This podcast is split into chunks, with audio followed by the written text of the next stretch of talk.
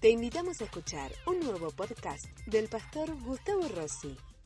Me recuerdo cuando me convertí allá bien lejos, ah, tenía un único objetivo, quería estar con Jesús. Salía de mi trabajo tipo 17, 15 horas y corría rumbo a la iglesia, quería servir a Jesús, participar de los cultos, las reuniones. No me perdía una sola reunión. Luego cuando llegaron los encuentros, ahí yo me dije dentro mío en el corazón, allá eh, más o menos unos 25 años atrás, comenzamos con el primer encuentro y yo le decía al Señor, no me quiero perder ni un solo encuentro. Había una desesperación, me había enamorado tan profundamente de Jesús que no quería perderme nada, donde ahí el Señor iba a estar obrando, manifestándose. Seguramente a vos te habrá pasado lo mismo eh, eh, haber recibido un impacto tan grande de parte de Jesús eh, y querer contarle al mundo entero acerca de lo que viviste, de que conociste a Jesús, tuviste una experiencia con Él y Él cambió para siempre tu vida. Una pasión se encendió en mi corazón.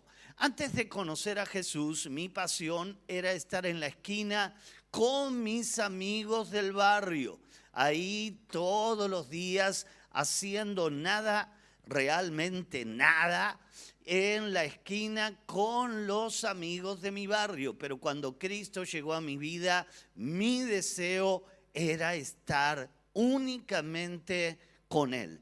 El gran secreto eh, es este, pase lo que pase, Nunca perdamos el amor por Jesús.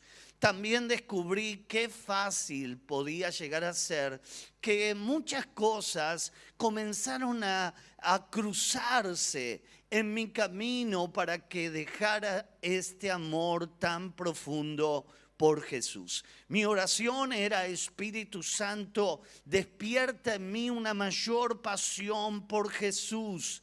Y en la Biblia hay una historia que nos va a ayudar a poder entender esta idea. Y te invito ahí a que puedas leer en Marcos, en el capítulo 14, el verso 3 al 9.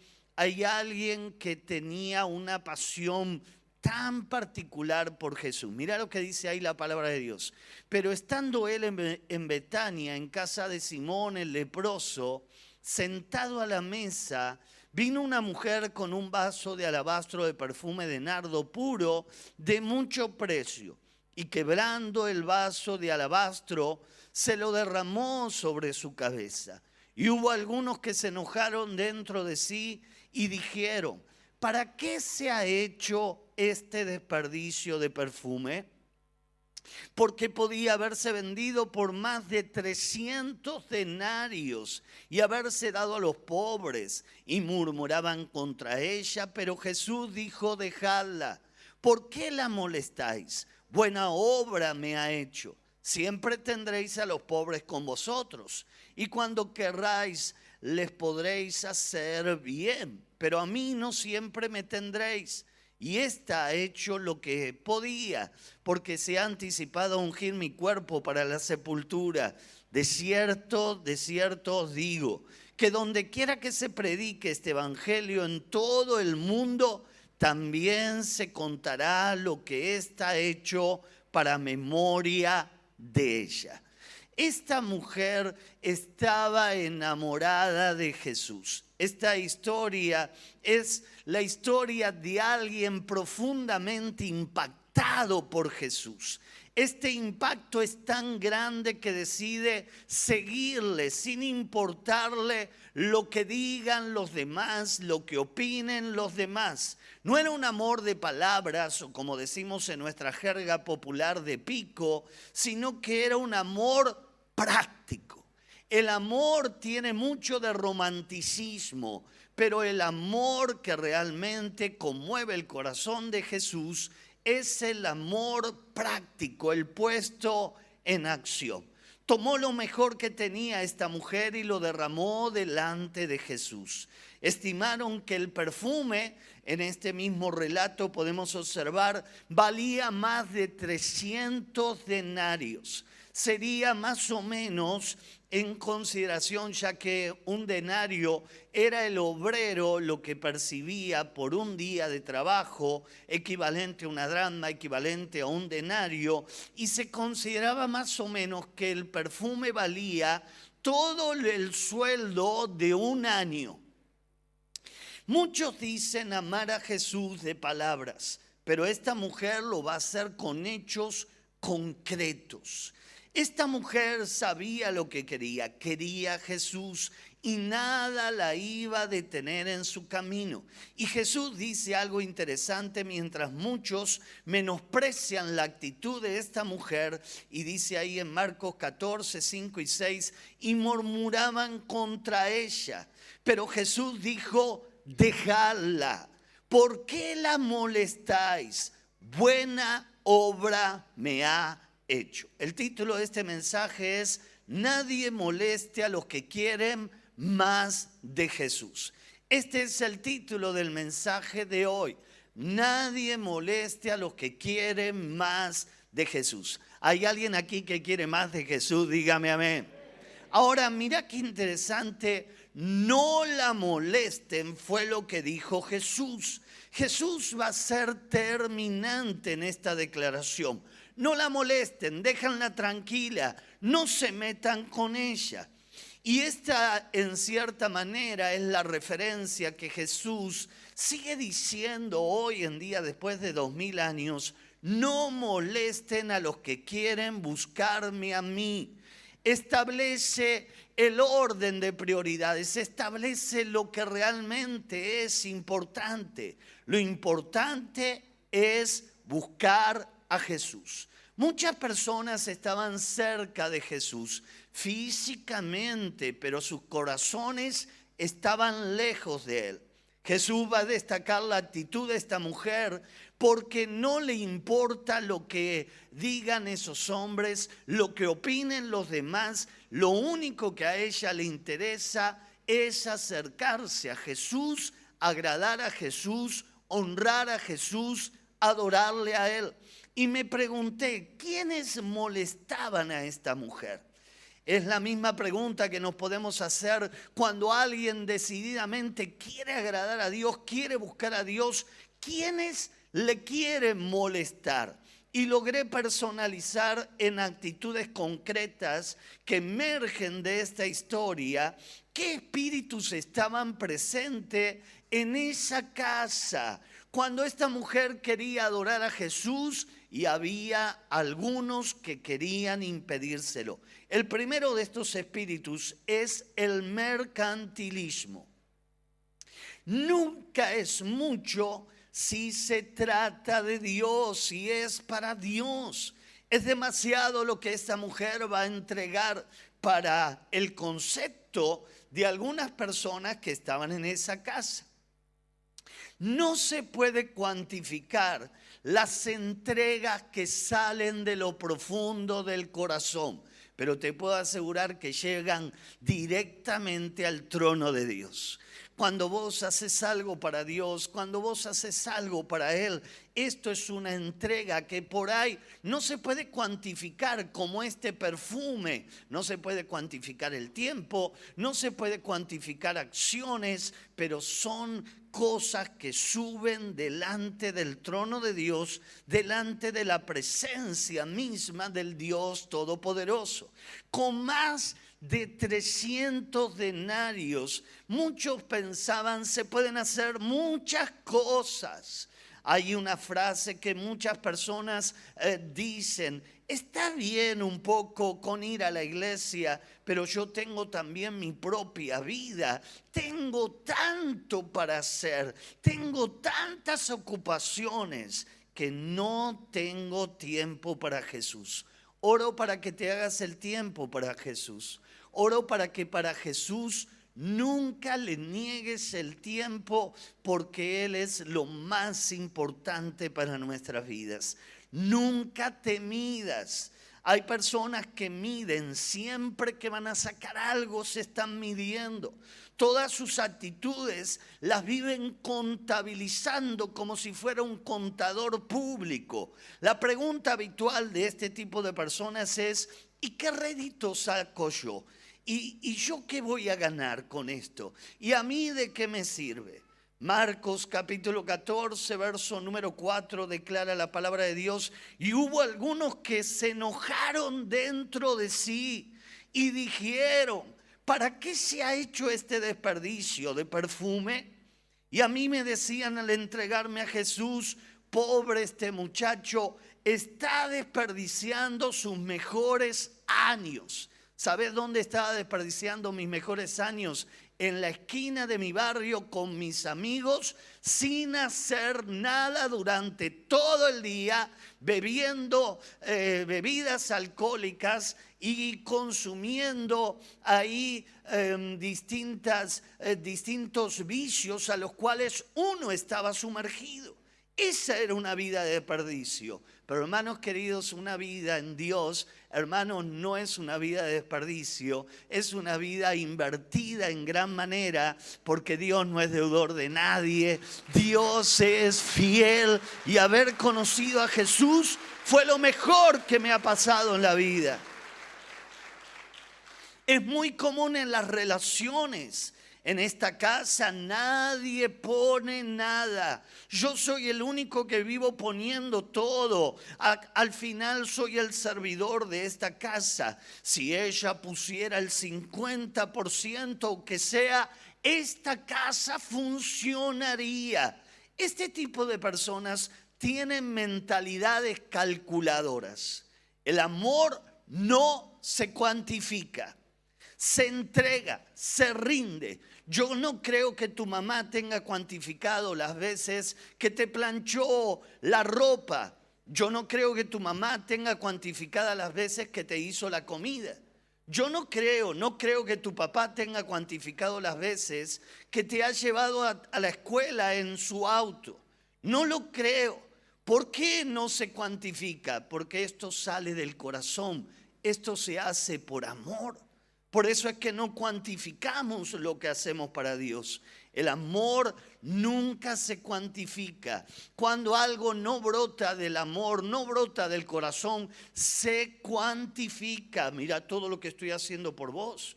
Mira todo lo que yo he hecho. Mira, y así te lo pagan.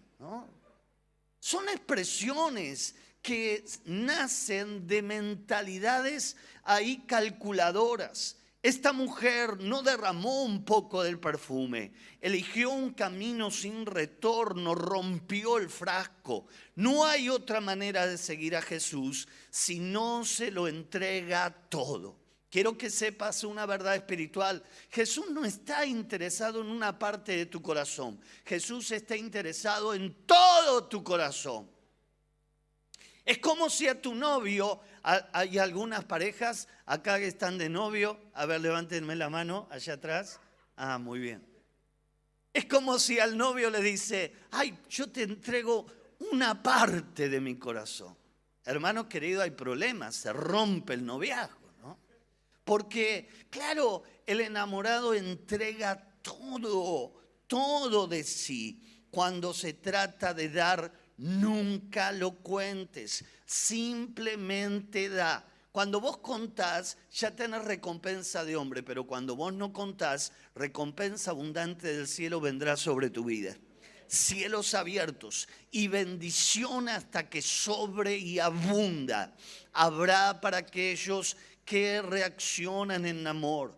Espero que logres darte cuenta si estás ante una persona calculadora, cuidado las personas que todo lo calculan son manipuladoras. Ahí están con una libretita, anotando, tomando nota. Son manipuladoras. En algún momento determinado de la vida van a sacar la libretita y lo van a tirar en la mesa y van a decir, mira todo lo que yo hice. Hermano, la pregunta que nos hacemos es, ¿para quién hacemos lo que hacemos? Tené cuidado con este tipo de personas y vuelvo a darte un consejo pastoral. Cuando identificás este tipo de personas, toma distancia. Porque estas personas son manipuladoras y nada de lo que hacen lo hacen de manera desinteresada. Todo lo contrario, todo lo que hacen lo están haciendo con una doble intencionalidad y tarde o temprano te lo van a querer cobrar. En segundo lugar, el segundo espíritu que opera dentro de esa casa es el religioso. Hace solo las cosas para cumplir. Ya no vibra, no está apasionado. El religioso es el que un día ardió pero descuidó su altar. Una vez lo vivió, pero ahora no lo siente. Se quedó con la cáscara, se quedó con la forma, se quedó con lo exterior, pero adentro no pasa nada. Como en los días de Elías en Israel, es cuando Elías va a confrontar al pueblo de Israel. Y ahí en Primera de Reyes capítulo 18, verso número 30, dice la palabra de Dios. Entonces dijo Elías a todo el pueblo, acercaos a mí. Y todo el pueblo se le acercó. Y él arregló el altar de Jehová que estaba, ¿en qué condición estaba el altar de Jehová?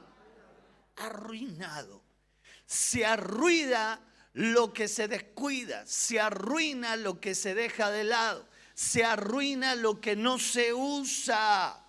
El religioso abandonó el altar. Y Elías lo describe de esta manera y utiliza esta expresión, el altar está arruinado. Y cuando el altar está arruinado, escucha bien lo que te voy a decir porque es fuerte. Cuando el altar está arruinado, tu vida está arruinada. Cuando el altar se arruina, tu matrimonio se va a arruinar también. Eh, pastor, usted me está dando una maldición de ninguna manera. Solo es un eh, símbolo de lo que ocurre cuando se descuida el altar y el altar de Dios se arruina. Pero cuando el altar de Dios no está arruinado, cuando el altar de Dios está arreglado y cada día vos te encargás de arreglarlo, entonces mi hermano querido, tu economía no va a estar arruinada, tu matrimonio no va a estar arruinado, tu familia no va a estar arruinado, todo lo contrario, vas a gozarte en el Señor porque Dios te prosperará en todos tus caminos. Y lo que se arruina, luego se termina muriendo.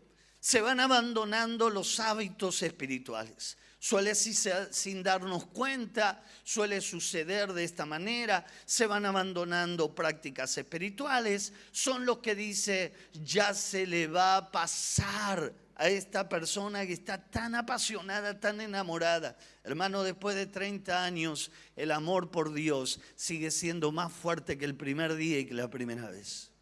Es como aquellas parejas que yo no entiendo que dicen se me, se me va apagando el amor. Yo les digo públicamente y yo se lo he dicho en la intimidad a mi esposa, la pastora Susana, yo te amo mucho más que eh, a los 16 años cuando tuvimos la oportunidad de conocernos. Y después de que de 35 años te amo mucho más que la primera vez. Hermanos, no dejes que ese amor por Dios, que esa pasión por Dios se apague dentro de tu corazón. Ese amor por Dios tiene que vibrar, tiene que arder. No permita que la religiosidad te alcance. No caigas en la cáscara, no caigas en la forma. Cae en la esencia. La esencia es el amor, porque Dios es amor.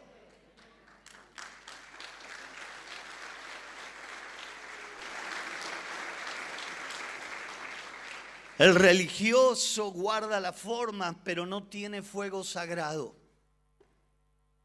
El religioso habla, pero no hace nada, hermanos. Nada. Son los que opinan de todo, pero nunca ponen la mano en el bolsillo. Los religiosos son los que postean en Twitter, pero nunca levantaron una caja de Seamos Uno. Son los que critican, pero nunca los vas a ver sirviendo a Dios son los que no hacen, pero a la vez no hacen ni dejan hacer a los que quieren hacer. Ese es el espíritu religioso. Y el espíritu religioso es más peligroso que alguien en el mundo o en el chiquero. Porque vos decís, el que está en el mundo está en el chiquero y vos ya sabés, esa persona no quiere saber nada con el Señor, pero el religioso disimula, cree aparentar querer algo con Dios, pero no quiere nada con Dios profundamente, sinceramente, eh, ahí en su interior y a los que quieren tampoco se lo permite. Jesús le va a poner la tapa a los religiosos. Jesús le va a hablar con suma dureza a los religiosos. Jesús va a tener palabras muy fuertes para los religiosos. Porque Jesús no es una religión, Jesús es un estilo de vida y el estilo de la vida es andar en amor todos los días de nuestra vida. De eso se trata la fe. Pero cuando caemos en la forma, la esencia se pierde y se pierde el amor. Y entonces ahí están, es un matrimonio, están y están porque no tiene a dónde ir a vivir. Ya no pasa nada, ya no hay amor, quedó la forma. Y entonces ahí está porque le conviene, nada más. Hermanos queridos, yo no quiero que esto acontezca en mi vida jamás. Y el tercer espíritu y el último que opera, que vemos que opera en esta casa, es el indiferente. La indiferencia todo lo destruye. La indiferencia. Muchos rodeaban a Jesús, pero fue una mujer lo que la que lo entregó absolutamente todo. Y después de dos mil años seguimos hablando de ella y ni siquiera conocemos su nombre, pero se resalta la actitud, se resalta el amor, se resalta la entrega. Hermano querido, no me hables de amor sin entrega. No me hables de amor verdadero si no estás dispuesto a entregarte por completo a Jesús. La indiferencia destruye es el que siente la voz, pero mira para el otro lado con indiferencia. No podemos construir absolutamente nada. La, palabra del Señor Jesús frente a esta misma eh, experiencia y este mismo espíritu va a contarle a todos los seguidores una historia, y creo que vos y yo la conocemos muy bien, es la historia del buen samaritano. La historia del buen samaritano nos cuenta que alguien fue asaltado por ladrones, golpeado, dejado medio muerto y pasó la religión por delante, pero no se ocupó de la persona que estaba en esta condición. Pasó el levita, los músicos, los que dirigen la alabanza, la adoración, y pasaron de largo también. El sacerdote pasó de largo, no le interesó, se hizo el distraído, pero un anónimo, pero alguien que a la vez estaba lleno de amor, sí vio la necesidad y sí se involucró. Y no conocemos su nombre, pero de la misma manera que esta mujer, después de dos mil años, seguimos hablando de él. Y es la historia del buen samaritano se paró, se involucró, lo vendó, lo puso en una cabalgadura, lo llevó al mesón, metió la mano en el bolsillo, le pagó al mesonero, era un familiar, le debía un, un, favor, no, de ninguna manera, ni lo conocía, ni era familiar, ni le debía ningún favor. Ese es el amor genuino y verdadero que alguien que no me lo puede devolver, que alguien que yo no lo conozco, que alguien que no tengo relación, yo puedo hacer algo por él. La, indiferencia atenta contra toda relación. No se puede construir una relación de pareja con indiferencia. Muchas veces se dice la indiferencia es lo que mata. Es una muestra de un profundo desinterés que haga lo que quiera, ¿qué me importa? La indiferencia se opone al amor que todo lo da, que todo lo espera, que todo lo soporta, que todo lo cree. El amor es el que siempre va a permanecer. El amor es el que se compromete. La actitud de esta mujer es la correcta para construir cualquier cosa en la vida. ¿Quiénes eran los equivocados? La mujer que rompió el perfume de alabastro que valía más de 300 denarios, casi el sueldo de un año entero, ahí echado a la basura para un religioso. ¿Quién era el equivocado? ¿Quién es el equivocado?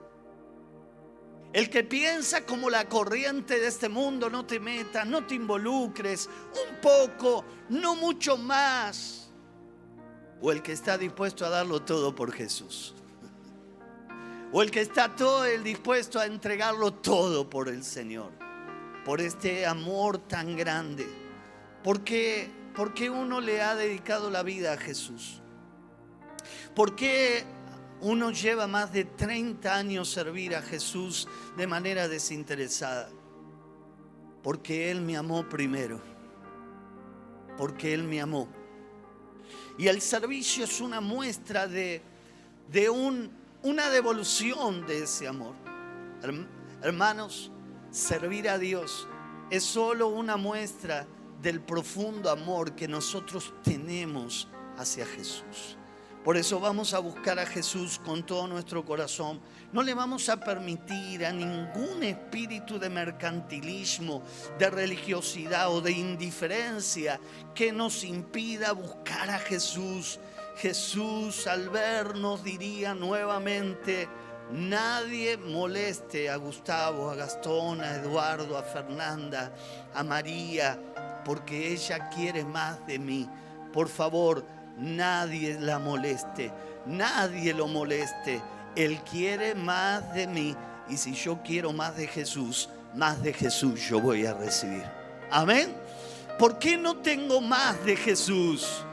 Porque no estoy dispuesto a buscar más de Él. Porque no estoy dispuesto a entregar más. Porque no estoy dispuesto a morir más. Porque en la medida que uno esté dispuesto a buscar más, a morir más, a entregar más, mucho más de Él hay para todos nosotros. Vamos a ponernos de pie, vamos a levantar nuestras manos al Señor, vamos a buscarlo a este.